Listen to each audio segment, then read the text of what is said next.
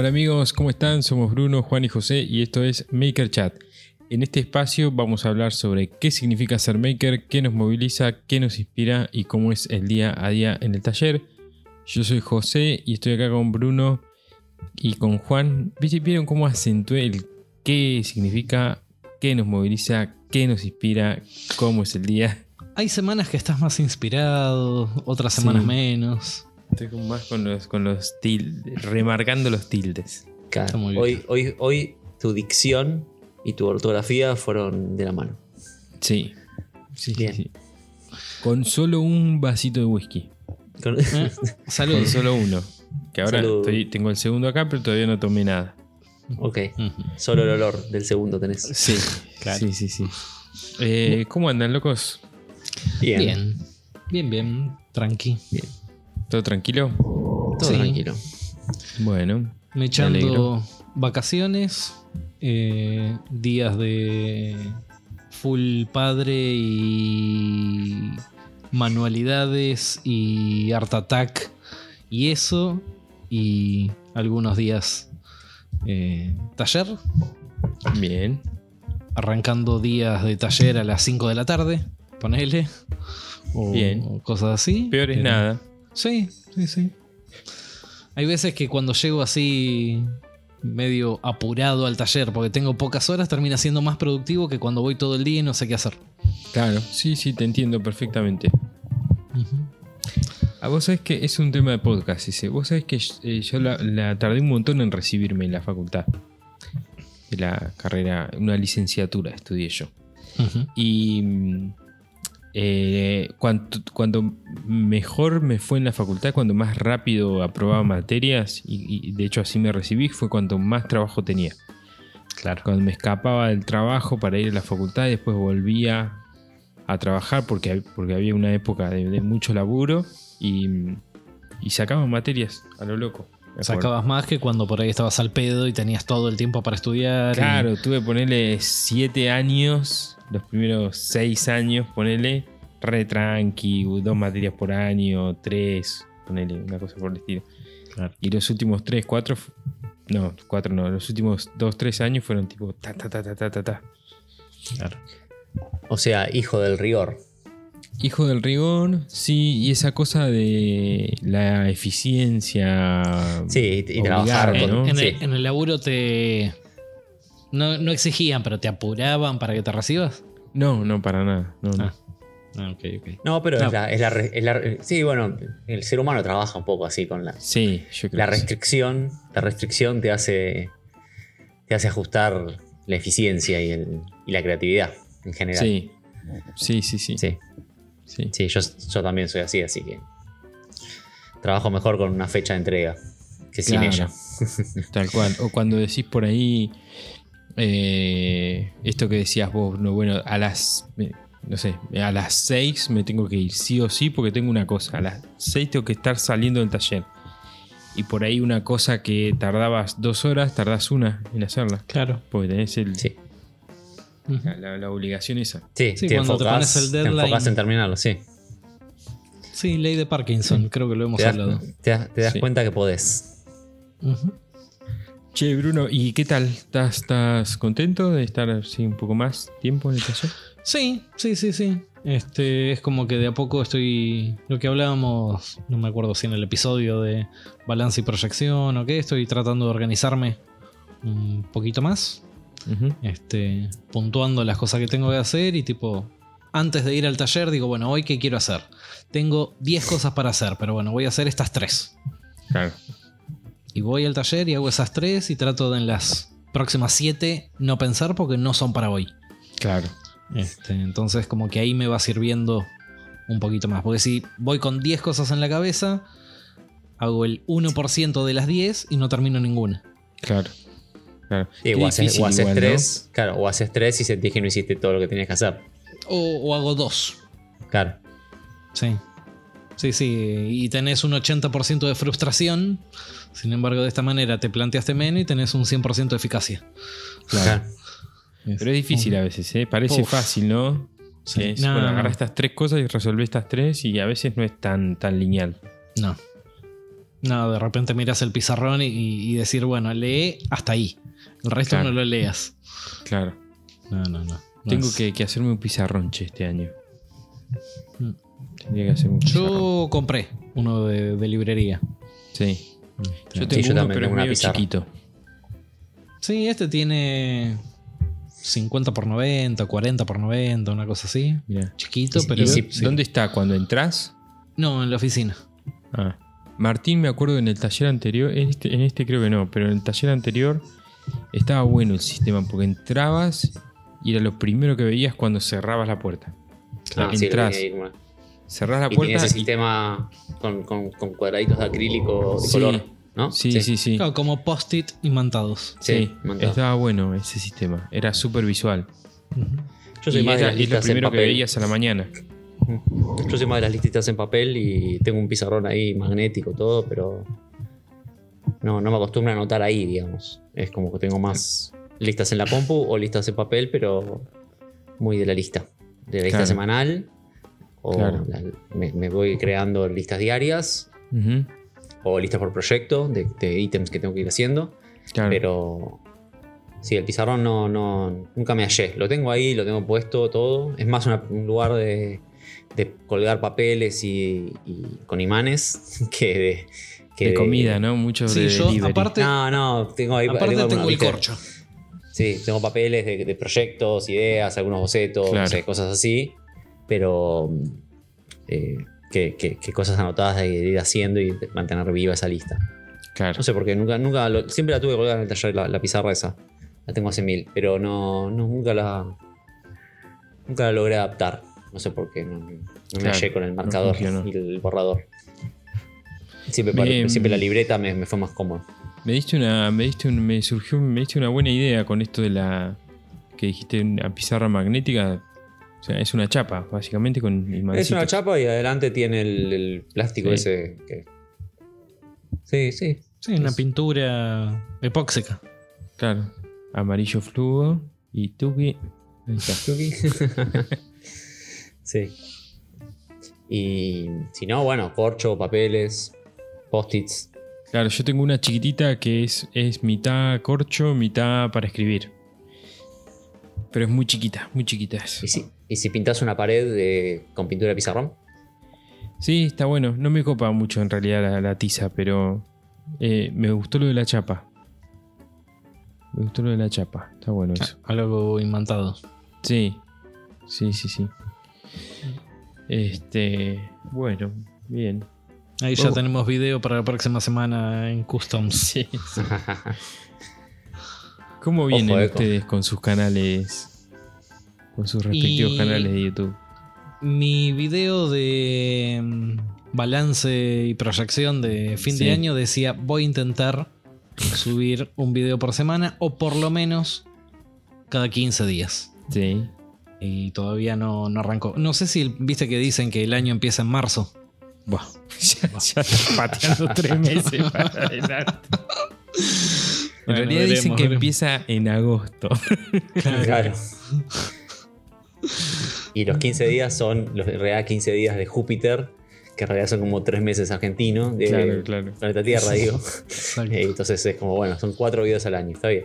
Bueno, esperá, esperá. Bueno, está, está bien, te la tomo. Te la tomo la de marzo. Te la tomo que el año empieza en marzo. Ok, gracias. ¿Vas a, ¿Vas a empezar en marzo un video por semana?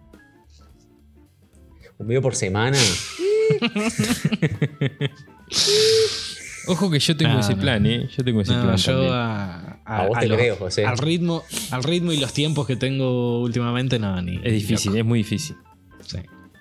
Es muy difícil, boludo. a- Por más que tengas tiempo y todo, es difícil un video por semana. Yo durante un año y medio, dos años lo, lo hice. Sí. Este, La levantabas con pala en esa época. sí, obvio. Sí, la, Sí, la viruta. buena, era la buena época esa, ¿eh? Cuando se La podía. época. La levantaba. Qué lindo Me si acuerdo, volviera Mi, e- mi rutina cosa. era terminar de filmar los viernes, editar el sábado, subir el domingo a la mañana. Sí, me acuerdo también. de. Yo nunca logré hacer un video por semana. ¿Cómo que no, Juan?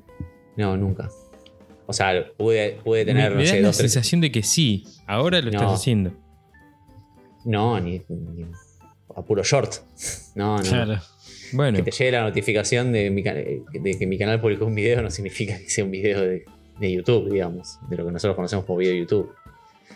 No sé por qué eh, eh, ahora YouTube te, te- le avisa a todo el mundo que publiqué un short. Es como recontra incómodo. A quien tenga la notificación activada es como. Es, es lo, No, lo anti. no. yo la tengo activada. No es recontra incómodo, no es. y, a mí me gusta. va. Lo veo, vale, digamos, entonces. me copa saber que subiste algo. Y pero depende, si de repente sube dos shorts por día, va a Ah, llegar sí, un punto que vas a desactivar las notificaciones. Claro. Sí, sí. Y te vas a perder capaz, el- sí. la notificación de lo importante. O sea, los shorts deberían ir como por otro canal. Claro. Eso no está Pero- bueno de YouTube, ¿eh? Que ponga los shorts en, en tu feed normal. En la tele, por Sí, ejemplo, no se ve horrible. No sé cómo funciona, la verdad que no. Como Nada, yo YouTube no lo consumo. Sí, pero como, como YouTube yo no lo consumo así de entrar al canal de alguien y ver los videos, sino que es como más. Más por sugerencias y voy como medio navegando. Sí, Eh, o buscar un tema específico. Claro, más por búsqueda. No, no, no- Viste, cada uno usa la plataforma que sale. Pero es como que no sé cómo, cómo aparecen los shorts en un canal. Sé que aparecen como, en- como separados, pero. Pero no sé. Sí, pero, pero en la portada creo que aparecen todos mezclados. Te Sí. Parece tipo últimos subidos. Es cronológico. Exacto. Claro, entre- sí, no sé. entre Bueno, pero cada videos uno y lo- shorts. sí. Cada uno lo, lo, lo consume distinto, así que no, no sé. Yo lo subo porque hay que subirlos. Nada más. Claro. Porque están ahí y son contenido. Pero. mm, eh, y mi canal de YouTube, como bien dijiste, nada, subiendo a, a puro short. Puro short y video. Tratando de, de- de apuntalarlo por ese lado para ver que. Para ver si funciona, si no funciona y si tiene resultados. Y, y tratando de encarar, este año con una frecuencia un poco mejor. Y tratando de. Nada, de, de- de- de dedicar, no dedicarme a eso, pero sí de, ponerle esfuerzo y cariño al canal de YouTube a ver si, si finalmente sale, sale del, del, del ostracismo, Claro, sí, sale sí, del sí, fondo de la olla. claro. Pero no, está bien igual el canal de YouTube el mío, yo estoy contento con, con lo que está ahí, con los números y con, con los contenidos que estoy subiendo. Así Claro. que Este, sí, yo estoy un poco igual. Tenía idea de empezar en marzo, en, perdón, en febrero. Mi año empieza en febrero, básicamente. ya, Yo que te, que, 8, que te cargaba Bruno recién que me reía. ya estamos a año 8 de empieza- febrero, ya, ya pasamos el 10% del año, Sí, así que... qué loco. Eh, pero sí, también estoy con el mismo plan. Terminé de subir un video que tenía por compromiso la semana pasada. Eh, y que me, me, este, me carcomía porque era algo que debía. Y ahora voy a empezar realmente a, a hacer cosas que, que quiero, que tengo ganas y que me gustan. Mezclando proyectos, más tipo blog, minicursos, lo que más me gusta. Así que ahora empieza el año. Tengo idea, como los tres, como decimos siempre, de empezar a, a me- a mejorar la frecuencia. Este. Pero bueno, vamos a ver qué sale. Bueno, en diciembre vemos cuál fue el más mentiroso. Dale. Claro, los tres. Sí, Hacemos carrera, carrera de, sí, carrera de menos subidos cumplió. subidos. El que menos cumplió paga la cena. claro. Empezó a ahorrar, Bruno. Ok, yo pago. Sí. Sí, sí, yo Empezó a pago. ahorrar porque la Estamos en febrero y no importa, Sí, quédense sí, sí. tranquilos, yo pago. Ok. Che, este, eh, hablando de. mm, Hablando de eso. em, ya tengo programado el video del sábado. Y es sobre el disco de corte de madera. Ujú. Me sorprendió altamente. disco de corte de madera? Disco. Disco de corte ¿Disco de dentado? madera. ¿El disco, no, no, el disco asesino? perdón. ¿Para la moladora? Claro, lo tiré así como. Sí, sí, todos disco de de estoy hablando. Cual. El disco para la moladora. Ese disco que es de acero con, con, con esa. ese- que es como una- esa especie de alfajor de maicena que en vez de tener coco tiene, tiene granulitos de, de vidia. ¿Lo ubican? Sí, lo, lo es he como una alfajor de maicena chato. Claro. Ok. Pará, pará, pará, pará. ¿Vos estás queriendo decir que cortaste madera con una moladora? Sí, sí, sí, corté madera con una emuladora. ¿Y Así tenés todas las tripas puestas? Tengo todas ¿Tenés las tripas, todos los todo dedos, todo en, su- todo en mi lugar lo tengo, sí. Este, no, la verdad que asombroso, ¿eh? Me, me, no sé cuánto lo conocían ustedes, yo no lo conocía nada, cero. Me O sea, lo conocía, muchísimo. más nunca lo usé. Claro. Claro. Igual. Eh, bueno, ustedes que Lo usé, son... lo usé en una expo. Ah, ¿sí? Sí, lo probé en una expo. No, no tengo. ustedes, ustedes que son alta gama, no sé, por ahí está mal visto el cortar con la moladora, pero a- para mí te digo que se- te saca del paso, por ahí tenés que cortar, como decíamos el otro día, algún marquito, alguna esquinita, bajar un algo, un rebaje. O sea, vamos al punto de que eh, cortar con la moladora está mal visto porque se te traba con el disco dentado. Claro, claro. Bueno, Eso si no vos- se debe hacer, aclarémoslo. No haga eso, ac- señor, en su aclaralo casa, el video. Sí. Claro. Sí, lo recontra aclaré. en Por de- definición, no se corta madera con la moladora. Ujú. No, eh, Salvo- hasta- yo pensaba as- así Claro, hasta ahora. digamos, Salvo con utilizando el disco específico que es de corte para madera. Que está diseñado para eso. Claro. Y la corta como una manteca. Y la Claro, corta, pero- la corta, pero- no la. Corta por Gasta. fricción. No, No. ¿sabes qué no? Me sorprendió muchísimo eso. No corta por Ok. abrasión. No quema la madera. Corté multilaminado. Vos, eh, vos estás sintiendo el silencio que te estamos haciendo con Sí, Juan, sí, ¿no? lo estoy sintiendo. Sí, No, yo no, pensaba yo lo te- mismo. Pensé que cortaba por abrasión. absolutamente el, el método de corte. O sea, solo para eh, hacer el, el ranking de herramientas de corte para madera que nos pueden sacar del paso en una instalación, por ejemplo, que es como Sí. para lo que dijiste que. O sea, no es, no es un. A ver, cortar con una moladora. Eh, No puedes es fabricar como- un mueble de Claro, es, es- no tiene sentido porque no, no- no es una- no es la herramienta para eso. No, no, no. Eh, es, es- lo podríamos equiparar a una a trabajar con, solo con una caladora. ¿no? Claro. Corte a pulso, probablemente no recto, no en ángulo correcto. No sé, Sí. Si buscas mínima precisión, eh, no es la herramienta correcta no, para no, no, hacerlo. definitivamente no. Pero en una obra, cuando, cuando te- tenés que cortarle ese cuadradito de uno por uno para que entre bien el zócalo y, Ah, ahí va y se molde bien al zócalo del mueble, que es como eso. Sí, Tío, ahí tenés Ahí- la caladora, tenés Claro. la, la multiherramienta, la, la, la osciladora, sí, la, la sierra recíproca, claro. sable. Bueno, mira, para ese ejemplo que das, yo creo que ahora, habiendo usado este disco, no hay mejor que la moladora. Claro, bueno, entonces el disco, o sea, la moladora con el disco específico de corte de, de- Sí. de madera, ahí entra en, esa, en, ese, en ese conjuntito de herramientas de- para Sí. llevar en la caja de herramientas, ya que llevas una moladora. Bueno, y si trabajas en madera, la moladora no es una herramienta muy, Sí, no es la básica común, para llevar. digamos, ¿no? Pero si es un trabajo de trabajo general, una moladora es eh, bastante común Está tener. siempre, está ahí. Pues. Está siempre, Yo sí. no recuerdo una moladora en mi caja de herramientas saliendo del taller.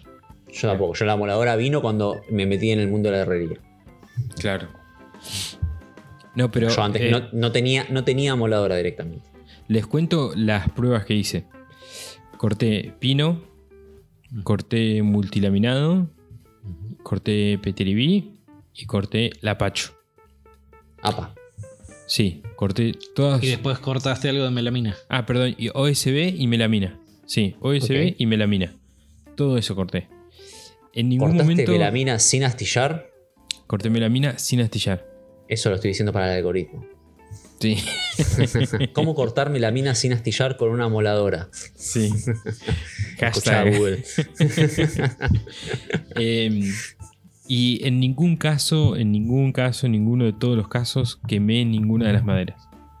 ok, ¿La Y está- Pacho y- tampoco? Es, es- ni el lapacho tampoco. ok.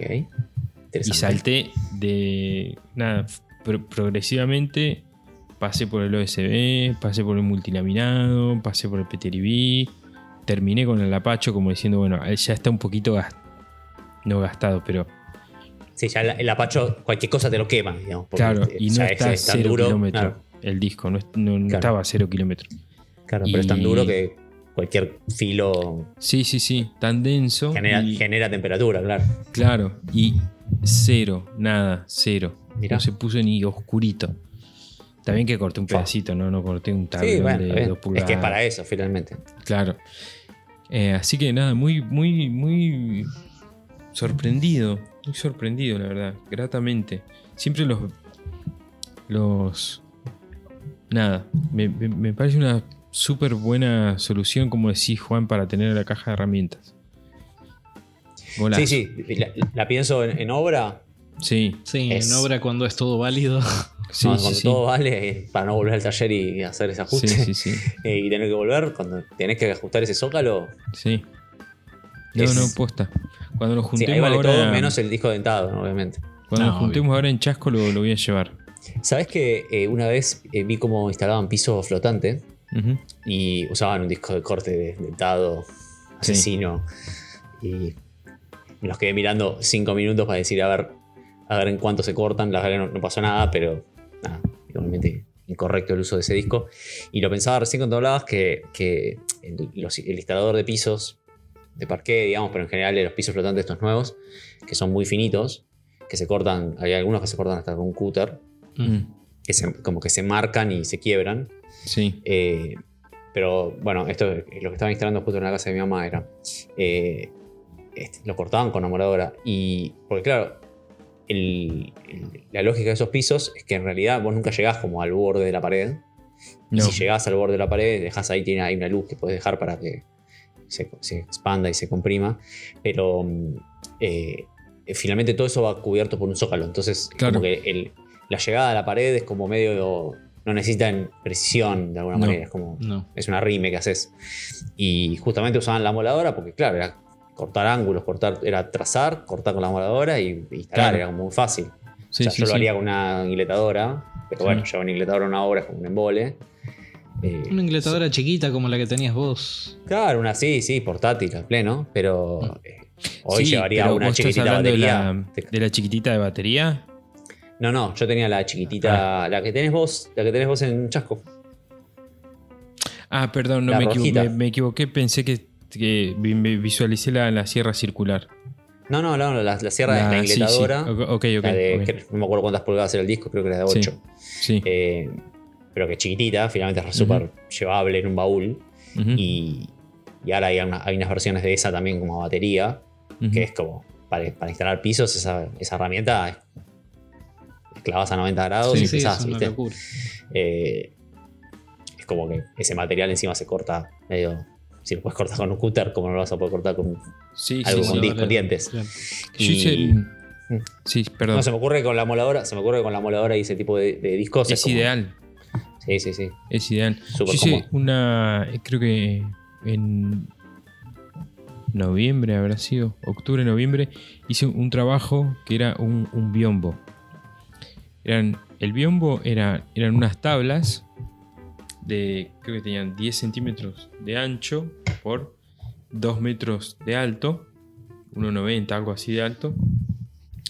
Esas tablas estaban sostenidas por una piecita que había impreso 3D y esa piecita iba colocada al techo con un pernito y al piso con otro pernito y tenía una especie de, de- de- de manito como la manito de librería impresa que agarraba la tabla y eran creo que 12 de esas unidades que, es- que podían girar ¿no?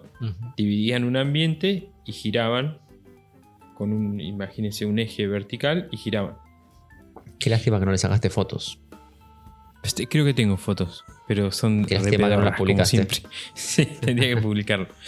Bueno, me acuerdo que el, el techo, yo este, hice todos los agujeritos del, Del piso. del, del piso, ¿sí? que me, me guié por, los, por la cerámica. Después subía y hacía todos los agujeritos en el techo y después tenía que ir colocando todas esas tablas con los, con los pernitos para generar el biombo. El biombo móvil. Eh, y me acuerdo que no se notaba, no se veía, pero el techo estaba todo recontra deformado. Obvio. Y sí. y por suerte estaba deformado para abajo. Digamos, yo lo que tenía que hacer era cortar el biombo. En ningún caso me hizo falta una madera más Sí, alta. Te faltó material. Claro. Claro. Eh, y me acuerdo que estaba con la sierra circular y me recontra costó. Tenía que ir al balcón, viste. Eh, Sí, sí, sí. Siempre el último ajuste en obra. tacho. Mm, Es una máquina como incómoda la sierra circular para cortar cortas distancias, viste. sí. Y nada, ah, Sí. recién mientras charlábamos pensaba, claro, ahí hubiera sido ideal la amoladora. Claro. Porque Sí, am- amoladora, caladora, milímetro. eh, sierra recíproca, sierra. Claro, La, multi, la multiherramienta. claro. No sé, están todas esas variantes que siempre están ahí dando vueltas. Sí, Pero bueno, algunas, no sé, la multiherramienta para mí siempre se queda corta. sí, Como que es una herramienta que de tan multi no hace nada bien. sí, tal cual. Pero me Pero- parece que la mola, si el corte es recto, me parece que le gana a todas, ¿eh? Si no tenés que cortar más de, qué sé yo, 3 centímetros, ponele, Claro. de Sí, lo espesor. puedes tener- incluso puedes tener una guía y que el disco siga la guía y Sí, Eh, capaz. haces un corte capaz. recto, sí. no sé, capaz. Pero bueno, nada, me, me- me- me extendí un poco, ¿no? Con esto, pero Bueno, el sábado esperare- miraremos el video véanlo, pues es muy interesante. Posta, y sacaremos, posta. sacaremos nuestras propias conclusiones Sí. acerca de ese lapacho Sí, cortado con amolador. sí, sí, sí, véanlo, véanlo porque es interesante. Apostaste fuerte de- con el lapacho, ¿no? ¿Viste? Sí, dije, a ver, ¿qué, hay acá? A ver. ¿qué hay acá? A ver. all ¿Quién se le va a animar? O sea, si corta lapacho, corta cualquier cosa. Claro. Bien, all No in, tenía quebracho, si no, no mandaba Claro. también el quebracho. Bueno, Este, bien, bien. Bueno, chicos, eh, tenemos eh, eh, un temita para hoy. Tenemos un tema que ya creo que lo, lo hemos tratado alguna que otra vez, que se trata sobre la inspiración, ¿no? Y tratar de pensar qué nos, qué nos inspira o qué nos reinspira, digamos, qué nos vuelve a inspirar cada cierto tiempo, porque sucede, ¿no? Que uno siempre tiene sus inspiraciones, ¿no? Sus, como yo digo, siempre diré esta o Laura Gaff, qué sé yo. Pero a medida que pasan los años también es como que se, se renuevan las cosas que uno ve, se renueva la forma en cómo uno trabaja, se renueva, no sé, el espíritu, lo que te moviliza, no sé. Sí, o vos no estás haciendo lo mismo y te, empiezan a inspirar otras cosas, ¿no? Claro, tal Claro. cual, tal cual. No sé, cuando vos te Todo- metiste con la tornería, empezaste a consumir otro Otras tipo cosas. de contenido claro. que, claro, descubriste Claro. nuevas cosas, sí. Todo sí. esto, todo este tema volvió a- acá a la mesa por un video puntual que, Sí. que salió la semana pasada Me Sí. pongo de pie. De un muchacho al cual eh, amamos, Sí, que es el señor John Boyd. sí. Eh, perdón, amo, es mío. O- o- ok, listo. Sí, No lo comparto. Del, novio, del novio de Juan. Sí. Este. Que eh, nada, estuvimos hablando ahí medio en privado. Que justamente. Qué groso esto, que cómo cuenta, cómo muestra, cómo filma. eh, el, el storytelling que tiene el, el- el video. Eh, fue un video que él mismo dice que tardó como cuatro meses en filmar. Y en vez de, de disimularlo, lo remarca todo, Claro. todo el tiempo. Es un video de media ¿sabes hora, creo, ¿no? Media Sí, hora dura. es, es Sí. un video de media hora, es el video de un mueble hermoso, finalmente el mueble que hizo. Pero cuando yo lo vi ese video, yo suelo ver sus contenidos, suelo consumirlos. Nunca dejé de hacerlo, digamos. Pero ese video en particular, que creo que te lo dije a vos, Bruno, que te lo, te- te lo dejé ahí en WhatsApp, el, vide- el Sí. link, y te dije, no solo es hermoso lo que hace, cómo lo hace, cómo lo muestra, en ese video hay algo que es, me parece incluso superior a todo esto, que es, que es lo más valioso, que es todo lo que dice.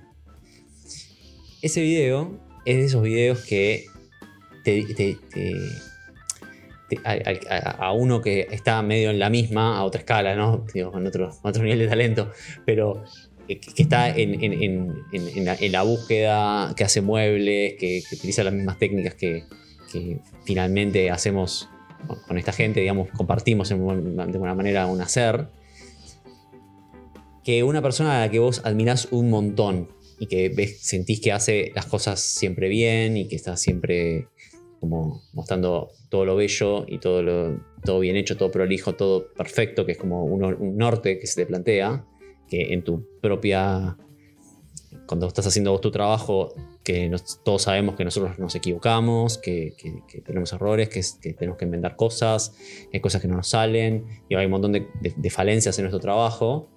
Cuando una persona que vos lo tenés como allá arriba en el pedestal, que pensás que hace todo perfecto, perfecto, bien, todo, todo, todo de 10, te, habla media hora de, mostrándote todas las cosas que se, en cómo se equivoca y, y cómo arregla eso es cuando el chabón baja del Olimpo, se pone al lado tuyo y te dice, a mí también me pasa. Yo Y también está me bien. cagada. Claro, y está bien que suceda porque somos humanos. Yo también soy un humano. Y anda por el buen camino porque si te estás equivocando es porque estás haciendo. Y el que hace se equivoca, como dice la frase.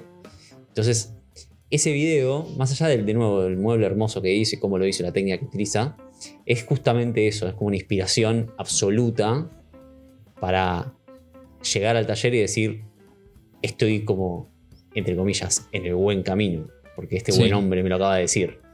Sí. Tipo, no está tan mal lo que hago, porque si, yo me, si él se equivoca, ¿cómo no me voy a equivocar yo? Claro. hay una que parte estoy del haciendo. video. Hay una parte del video donde el tipo corta una tabla y le pega un corte justo al medio entre todos los dominó.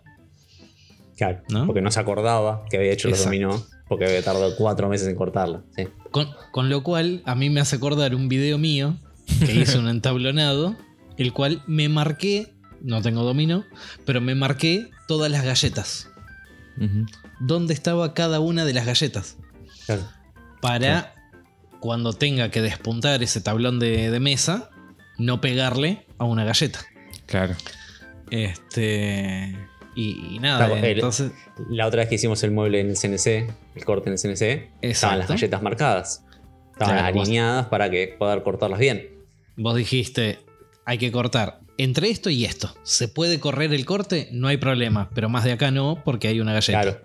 Entonces, cuando ves a este pibe que baja del monte del Olimpo de los carpinteros y ves que se equivoca así, decís, ah, ok, No solo eso, sino que mal. se manda una cagada en algo que anteriormente vos tuviste en cuenta. claro. Mm. A mí me parece, yo lo, lo veo como, como una, digamos, eh, em- empezás a verlo como un colega, ¿no? En cierto punto, como decir, bueno, Exactamente. él también tiene un taller, yo también tengo un taller, a mí me pasa, a él le pasa, ¿por qué no le va No, a pasar a al- él? Algo que hablamos siempre con Juan es.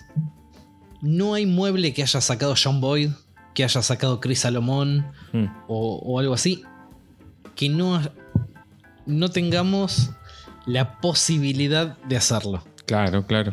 No sé si el talento. Sí, sí, pero- no sé si se me ocurriría. Claro, primero que Ah, no, tuvimos si me das la los planos, inspiración. sí. Claro, si me das los No- planos claro, no tuvimos render, la digamos, inspiración de. claro, Es un mueble que es una C, sería. sí. Pero le pega unos cortes en ángulo que hacen la diferencia. Que yo no sé si. eh, de no haberlo visto en Pinterest, se me ocurriría Claro. hacer ese, ese tipo de, de cortes. Claro.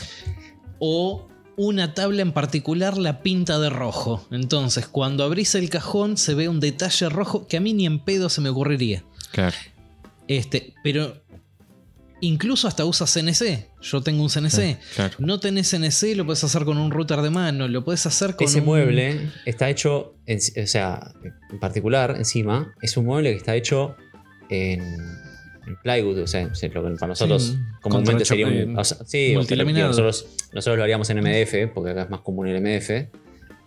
Eh, es un mueble en- hecho en MDF enchapado. Sí. Claro. O sea, no es, no es tipo la- una madera imposible de comprar, trabajada con las mejores herramientas. No, no. es, un mueble MDF moderno puro. con técnicas modernas. Este, Sí, car- carpintería híbrida, o sea, usa- Sí. utilizando eh, madera de placa. Y que ellos igual suelen utilizar también eh, enchapados. Lo han usado en otros videos, pero últimamente se habían, los dos se habían como ido para el lado de, los- de los Eso lo llaman los slabs, que es como bueno, las, las grandes superficies de madera Tablones. con mucha resina epoxi, que con todos esos, esos, esos que ahí sí se nos hace medio como inalcanzable porque no tenemos la dimensión de las herramientas, el tamaño, eh, sí, eh, no sé ni dónde empezar a buscar en Argentina donde se consigue una cosa así, o sea, no tengo ni idea. Entonces ahí sí es como que yo miro más como admiración y no como un colega. Sí. Pero cuando el chabón se hace, hace un, un video de un mueble como el que hizo, o sea, a mí, a mí me inspira una bocha. Total, es, total la inspiración que me genera. Ahora, encima, el video, la voz en off de ese video, recomiendo fuertemente verlo, escucharlo. Si no sabes inglés, poner los subtítulos automáticos. Debería ser traducido a múltiples idiomas ese video, porque es como para, un, para, un, para una persona que trabaja en un, en un taller de carpintería como nosotros, o de cualquier oficio, finalmente, porque es como medio agnóstico al oficio. eh, es tremendo todo lo que dice. Es como una sarta de verdades, boludo, que, es- que es tremenda. Es tremendo escucharla de alguien que, obviamente. Y, Sí, y- que y no hay- uno, entre comillas, idolatra. Claro, y es, un- te- y es universal también esto porque cuando entras a ese video y ves los comentarios, agarrás los primeros 100 comentarios y son 100 personas alrededor del mundo diciéndole, loco, lo que dijiste, o sea, Me pasa. te abrazo por lo que decís, tipo, me, me llega, o sea, es, es todos los comentarios diciendo lo mismo, en múltiples idiomas. O sea, evidentemente lo que el chabón, la, la- verdad que dijo en ese video es universal y Ujú. le llegó a mí en Argentina, pero a cualquier Sí. persona del planeta que haya visto ese video.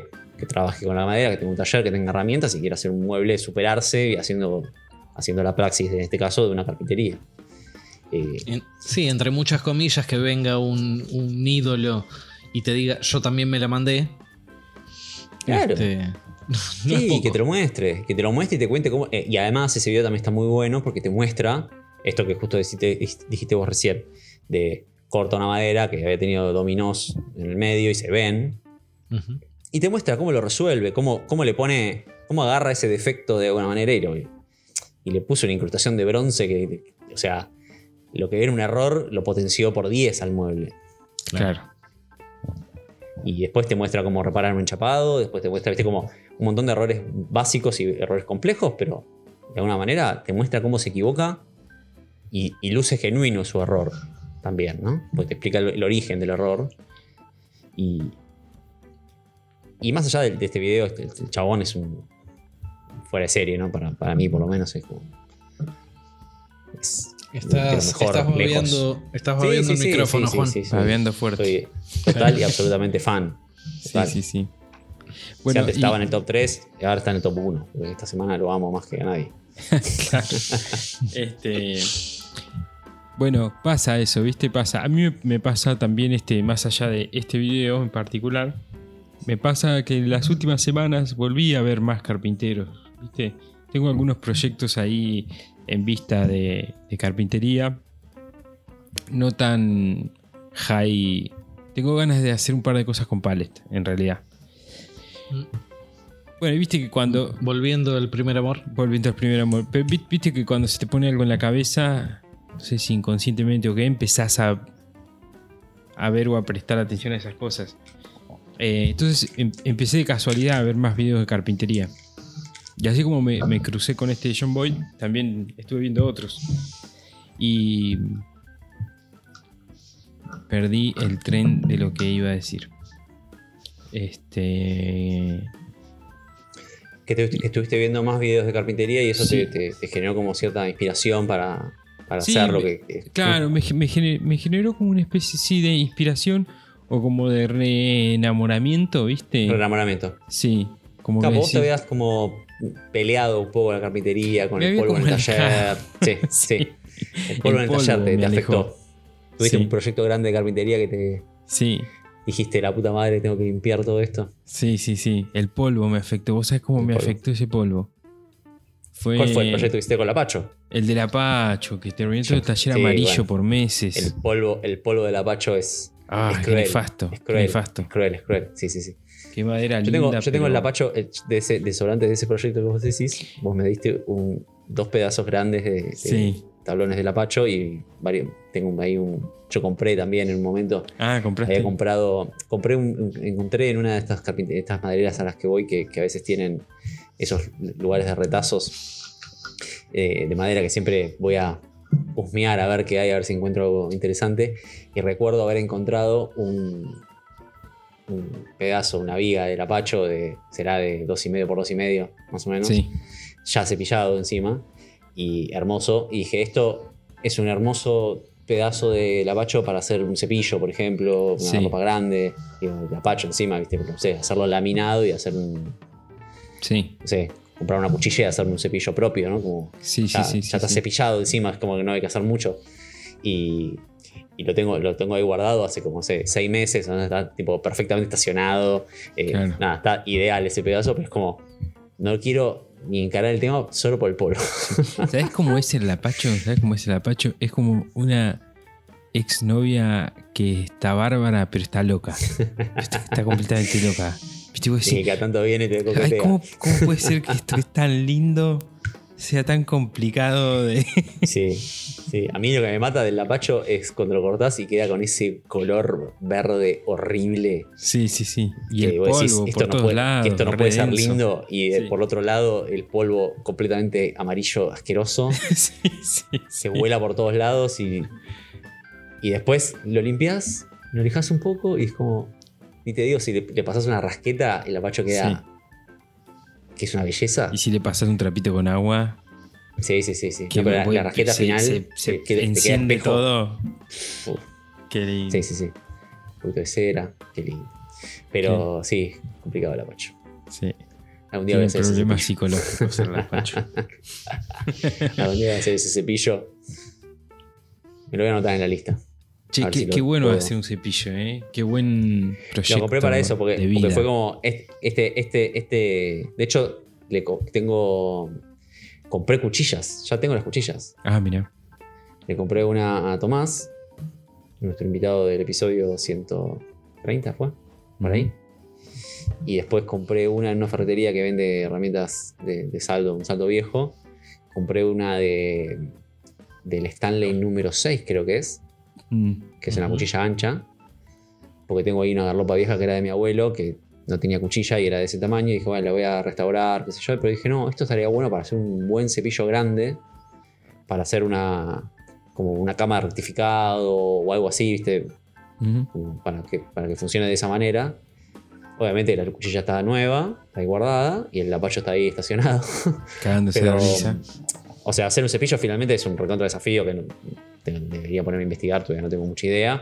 Pero finalmente si lo haces estilo laminado, como le dicen, sin tener que hacer el, el ahuecado de, de la, de la cama. Caja. entonces, Sí. claro, si lo haces laminado es como, digamos que luce accesible para poder hacerlo. Claro, claro. Después de ahí a que quede bien y que Es como un buen proyecto para empezar, para hacer tu Claro, primer cepillo, digamos. Claro. Sí, primero, creo, que, creo que para empezar deberías hacerte un, un- un cepillo de rebaje hecho Claro. con un formón, por ejemplo, con cuchilla, Claro. laminado, con la cuña y con eso ya medio que podrías Sí, para, arrancar. para ver Un formón viejo dado para- vuelta y. Claro, un formón viejo ¿Cómo dado vuelta. Claro. ¿Cómo es el chabón este que hablamos cada tanto? Este que hace los videos, el viejo, barba. Peters, John Peters, ¿no? ¿Cómo es? Eh, Ah, eh, viejo con barba. Sí, el que Sí, hablamos siempre. blanca. El que hablamos siempre, el que, el que, el que hablamos siempre. Que hace las cosas que- prácticamente en vivo. Ah, eh, eh, Paul Paul Sellers. Sellers. eh, Paul Sellers, ahí está. Paul Sellers. Que, Crack, que zarpa, absoluto. boludo. Que te hace en, en tres horas, ¿viste? Hablame- Empieza hablame con de un cacho de madera y te termina. Hablemos de, inspira- hablemos de inspiración con Sí. ese muchacho que te cautiva con su parsimonia Qué y te lindo. clavas dos horas de video Sí. como si tuvieras una película en Netflix. Y chabón, a mí me sorprende ese flaco que empieza con un tronco y vos lo estás viendo y de repente el chabón está con un con una cosa que parece que salió de una matricería Sí, sí, sí. completamente las cuatro caras reparalelas. ¿viste? Y rectificadas. y- Sí, es- Pero es- ¿cuándo pasó esto? Si yo estaba viviendo desde que era un tronquito. Claro, sí, sí, sí, es una, una animalada. Una animalada. Hablando, hablando de, de inspiración, eh, el otro día estuve leyendo un uno de los libros que, que me compré, eh, hace un tiempito me compré un par de libros en un sitio llamado Book Depository, que es un, Sí. un lugar que vende libros en múltiples idiomas y tiene envío gratuito a todo el mundo. Recomiendo fuertemente entrar y, y pispear. Bueno, la cuestión es que me compré un libro de Mike Pekovich, Ah, que es sí. un-. Crack. también otro crack total. Me compré tres de sus libros. Uno el de los cúmicos, otro el de las cajas. Y después me compré el, el How and why. No, Eh, de why de and how, sí, de, de why and how, eh, el porqué de la carpintería, o sea, el cómo y el porqué de la carpintería Sí, para él.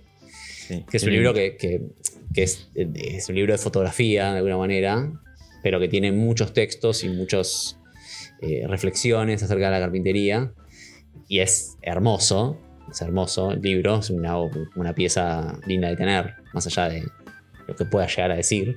Sí. Pero, claro, justamente habla, ese libro habla un montón sobre la inspiración y de cómo el oficio manual eh, requiere, requiere de, de- no, de, no, de, no de referentes, no, no, no, no- no esto de, de ver a otro y que eso te inspire a hacer, sino que la inspiración en sí viene como, eh, no viene de la nada, es como uno Claro. Siempre viene crea en externo. función de lo que, claro, crea, crea en función de lo, que, de lo que ve, de lo que vio, de lo que consumió en la vida, de los muebles que viste en tu vida y de las maderas que conoces y el hábitat en el que te moves, etc. Ujú.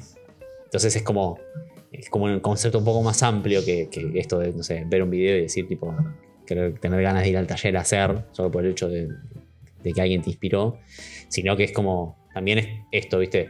Un libro también te puede inspirar, eh, te puede incentivar a hacer, es como, es, es multi- una película, cualquier cosa puede ser un, un lugar de inspiración. Sí, sí, sí. Nosotros lo encontramos en- mucho en, en redes, como hablaba recién Bruno en Pinterest, con ideas que, que, que puedes. que decís esto estaría bueno mezclarlo con esto otro, hacerlo. Eh, lo, lo uno también esta- a este libro que, que leí hace un tiempo, este Still Like an Artist, eh, de robar como un artista que escribí el año pasado una serie de posts al respecto, que también es como un poco esto de buscar la inspiración. eh, dentro del hacer, ¿no? Tipo, ponerte a hacer y, empezar a, a- a tomar ideas de otro para Claro, porque re- lo que tiene. remixarlas. Lo que tiene también es que el- la inspiración no es replicar lo de otro. Es meterle justamente tu impronta. Claro, es remixarlo. Es, Es robar un poquito de acá, robar un poquito de allá, mezclar, se te ocurrió algo, te mandaste una cagada y se te ocurrió solucionarlo de otra forma. Exactamente. Todo, 100% todo viene es eso. A, a lo mismo. Es 100% es eso. Es, eh, en parte es, es el desafío. Va, yo por lo menos lo vivo así, ¿no? Que en parte es como el desafío de, de, este, de robar como un artista. Es tipo, me gusta mucho lo que hace este Paul Katz, el de las cajitas con, con, con las incrustaciones dentro de los encastres. Bueno, Ujú. lo- se lo voy a afanar descaradamente, citando la fuente, pero finalmente es tipo, miré lo que Sí, hizo, me di media vuelta e hice lo mismo. O Te sea, mandas un DM de te estoy choreando. es tipo, flaco, gracias por la inspiración, mira lo que hice yo con lo que vos, lo que vos inventaste, no sé si lo inventó, pero bueno, es lo que yo lo, lo encontré ahí. Él se habrá inspirado de- en alguien más. Pero eso, ese, ese detalle de los encastres, bueno, es una técnica que aprendiste que después es una incrustación que después podés utilizarlo en otra cosa. Que, bueno, es una técnica adquirida, finalmente. Ya pasa a ser tuya. Tal cual. Me gusta, me gusta mucho ese concepto de, de tomar. No lo leí al libro este que decís de robar como un artista, pero lo voy a buscar. Eh, pero me gusta mucho ese concepto de agarrar algo y por ahí que el hecho en sí no sea la inspiración, no sea súper inspirador porque estás copiando algo, pero me gusta el hecho ese de ponerle el 10% más y ponerle tu Sí, anclajecito el libro- de bronce o tu no sé qué cosita. El libro es un decálogo que se lee en, un- en una tarde porque es como textos muy cortos. No es un libro de texto largo, es un libro que Mm. de playa absolutamente. Pero eh, lo que en síntesis lo que dice el autor es que el robar como un artista es, obviamente utiliza la, la palabra robar como un, como un gancho, ¿no? Pero es como en este caso, yo voy y le robo a este Paul Katz diciendo voy a hacer una cajita de té con los encastres decorados de la misma manera, usando la misma técnica que, esto- que usaste vos. Es una forma de decir, bueno, estoy robando de alguna manera, pero lo que yo estoy haciendo con eso en realidad es ponerme como de alguna manera en su lugar. Es decir, bueno, lo voy a hacer como lo hace él para ver de qué manera me encuentro con las propias limitaciones, para ver de qué manera me encuentro con, con los materiales con los que yo puedo utilizar, con las herramientas que yo tengo.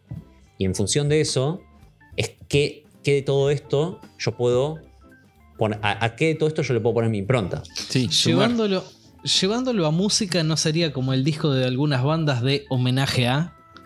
Claro, Sí, una, cosa, Oh. eh, una cosa es hacer el cover idéntico. Esas bandas tipo las que imitan a los Beatles, por ejemplo, que hacen, se- o sea, se, se visten, se peinan y hacen la música con los mismos instrumentos. O sea, es ir a escuchar la réplica. Y después están las bandas que hacen covers, pero que lo adaptan a la onda de la banda. La banda punk que hace un cover de, de un bolero de, Sí, de- tal cual. Los Ramones haciendo un tema de, de Sinatra. eh, es ponerle la onda a un tema de tu onda. Y es como, de alguna forma, es agarrar la melodía, agarrar las notas y agarrar la letra y hacer un tema nuevo.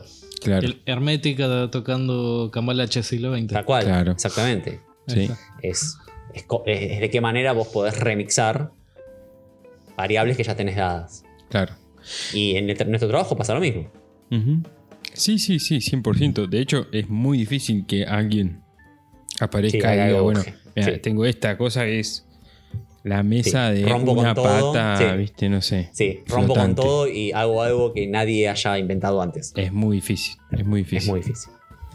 Che, solo remixes creativos de cosas. Claro. Este, chicos, eh, me parece que ya estaría bueno ir, ir medio como cerrando el, el capítulo. Me quedo, si les parece bien, ¿les parece bien? Sí, sí. Si vos lo decís. Bueno. Claro. Usted es el acá sos el, vos sos el capanga. Ok, me queda. No, me queda. Me, me gustaría que dar así como, digamos, como eh, mensaje de, desde Maker Chat hacia los oyentes. Me gustó esa cosa de, de sumar la, la personalidad de uno al proyecto. Digo, más para los, los oyentes que tenemos que son emprendedores, que hacen por ahí, no sé, la, la- mesas ratonas o mesas o pérgolas o qué sé yo. Me gusta el concepto ese de ir un cachitito más y que ya no sea la que está en Pinterest o la que hacen todos en Instagram o la que está recontrahecha en todos lados, pero que tenga ese, viste, no sé, un in- inserto en diagonal en la punta con una madera de otro color o algo. Hablando de eso, hace poco, no sé si ya está en video o no, perdón Gonza, pero no, no lo vengo siguiendo tan al hilo, pero hace poco vi una publicación o una historia de Gonzalo Re, eh, de un respaldo de cama, eh, Naya, si no me equivoco, o en alguna madera así, media eh, de un tono Amarillo. claro. ¿Eh? Mm. Sí, media amarilla, Sí, un tono amarillito. clara. Sí.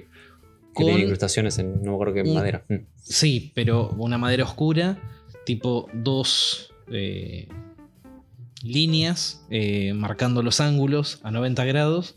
Este, y ahí está la personalidad. Claro, Gonzalo no inventó nada. Es una incrustación marcando los ángulos. Pero robó un poquito de acá, robó un poquito de allá. Práctica, práctica, práctica, práctica. Y le sale algo original. pero claro, es- ya pasa a ser casi un hecho artístico, digamos. Exacto. ya no es la- el respaldo de cama común que hubiera No. hecho cualquiera, es distinto a todos. Exacto. Entonces, cuando vos ves ese, es- ah, como el que hizo Gonzalo. Claro, sí, sí, sí. Sí, Bueno, todos lo pueden hacer a eso, ¿eh? Todos Sí. lo pueden hacer. sí, sí. Eh, De chicos, hecho, lo que tienen las redes es justamente eso: compartir y, y- y poner prácticamente público esas, esas ideas. Tal cual, tal cual, tal cual. Por eso eh, es muy interesante el, el- el- Traigo acá la filosofía de código abierto de la programación, que es como esto de abrir, que nosotros lo hacemos un montón, esto de, de- de abrir nuestra caja de herramientas, abrir nuestro conocimiento, abrir, mostrar nuestros procesos, eh, o sea, ser de alguna manera, tener el taller abierto para cuando mostramos cómo hacemos las cosas. También es eso, es como de alguna manera, nosotros a veces vemos videos para aprender técnica o para decir, ah, mira, yo lo hago igual que él. Como diciendo, ah, bueno, es una forma de validar que lo que hago está bien. Eh, como nos pasó con esto de Joan, de Joan y digamos, estos videos que vemos. Lo que termina pasando con esto también es como que nosotros, quizás sin saberlo, es, le estamos mostrando algo a alguien que lo inspira. Claro. Porque es como, esto, esto, esto es un círculo, digamos, que se va retroalimentando. Sí, sí, sí. Por eso me parece piola darlo como mensaje, ¿no? Para que quede escrito o hablado, digamos, ¿no? Que quede, che, hacelo. Nadie te. No, no, y de hecho, es, es, un poco lo que decimos siempre. Nosotros los que empezamos a crear contenido fue inspiración de otros que venían antes. Ah, sí, seguro. Sí, sí, sí. Y es devolver un poquito. Chicos, ¿tienen alguna recomendación? El video de John Boy. Bien, El que, no, el que no lo haya visto, que vaya a verlo. El último, exacto. Va a quedar seguramente la publicación con, con el enlace a. Acá con el amigo, con el amigo José vamos a hacer una, una, recomendación secundaria, vamos a decir. ¿Cuál es la recomendación secundaria? Ah, la de los. Viene de, Oriente. Dale, viene de Oriente. Dale. Oh, do it. Acá yo voy a recomendar, porque me quedé Es un video que por ahí no tiene mucho. Sí, tiene que ver, pero es como un proceso industrial que no, no sé si tiene mucho sentido, pero yo me quedé viéndolo medio hipnotizado. Quiero compartir el link para ver si alguien se hipnotiza como yo. Sí. Que es un video de una fábrica en Japón de palos, no sé cómo se llama, palos. Eh, tacos, ¿no? De pool. Tacos, ahí está, ahí está. Un taco de billar, de pool. ¿Cómo se, fabrican, ¿Cómo se fabrica en Japón un taco de pool? Sí. O de billar. Como dijo eh, el filósofo. Hipnótico contemporáneo eh, Will Patagonia, siempre hay un japonés que lo puede hacer mejor que vos. Exactamente. Esa es, la gran verdad. Es, la gran verdad. Sí. Es un proceso industrial, no tiene, no tiene, o sea, lo ves y es interesante, no para aprender ni inspirarse, pero es hipnótico el proceso de fabricación de eso. Y, la, dedicación que le ponen los fucking ah, japoneses a todo. Ni hablar el nivel de pulido de esos, esos tacos. Sí, no, no. no se puede creer. Dale, Así chavos, sacalo ya. Sí. Todo para jugar pool, dale. de noche, no se va a ver eso. Lija 240 ya estaba. No se va a ver eso, está de noche en un bar de mala muerte. Nadie se va a ver. Así borracho seguro. Sí. No, esos tacos son de gente profesional, lo que hacen los truquitos. Sí, Pero bueno, más allá de eso, eh, quiero recomendar que, la gente pueda ver ese, ese, video que encontré de manera completamente aleatoria en YouTube y me pareció hipnótico. Yo voy a sumar una cosa. Si te encontrás con un video de un japonés practicando un oficio, míralo. Porque te eleva espiritualmente un japonés a practicando un oficio. Cualquiera sea. Haciendo algo, sí. Cualquiera sea. Chicos, nos vemos la semana que viene. Nos vemos. Adiós. Bueno amigos, esto fue Maker Chat. Nosotros somos Bruno, Juan y José. En este espacio hablamos sobre qué significa ser maker, qué nos moviliza, qué nos inspira y cómo es el día a día en el taller. Gracias por estar ahí, compartir este momento con nosotros. Pueden escucharnos en YouTube y suscribirse. Y además encontrar contenido extra como las recomendaciones estas que, vamos, que acabamos de dar en nuestro Instagram que es arroba makerchat.podcast. Chao gente, hasta la semana que viene. Lo corté medio brusco, ¿no?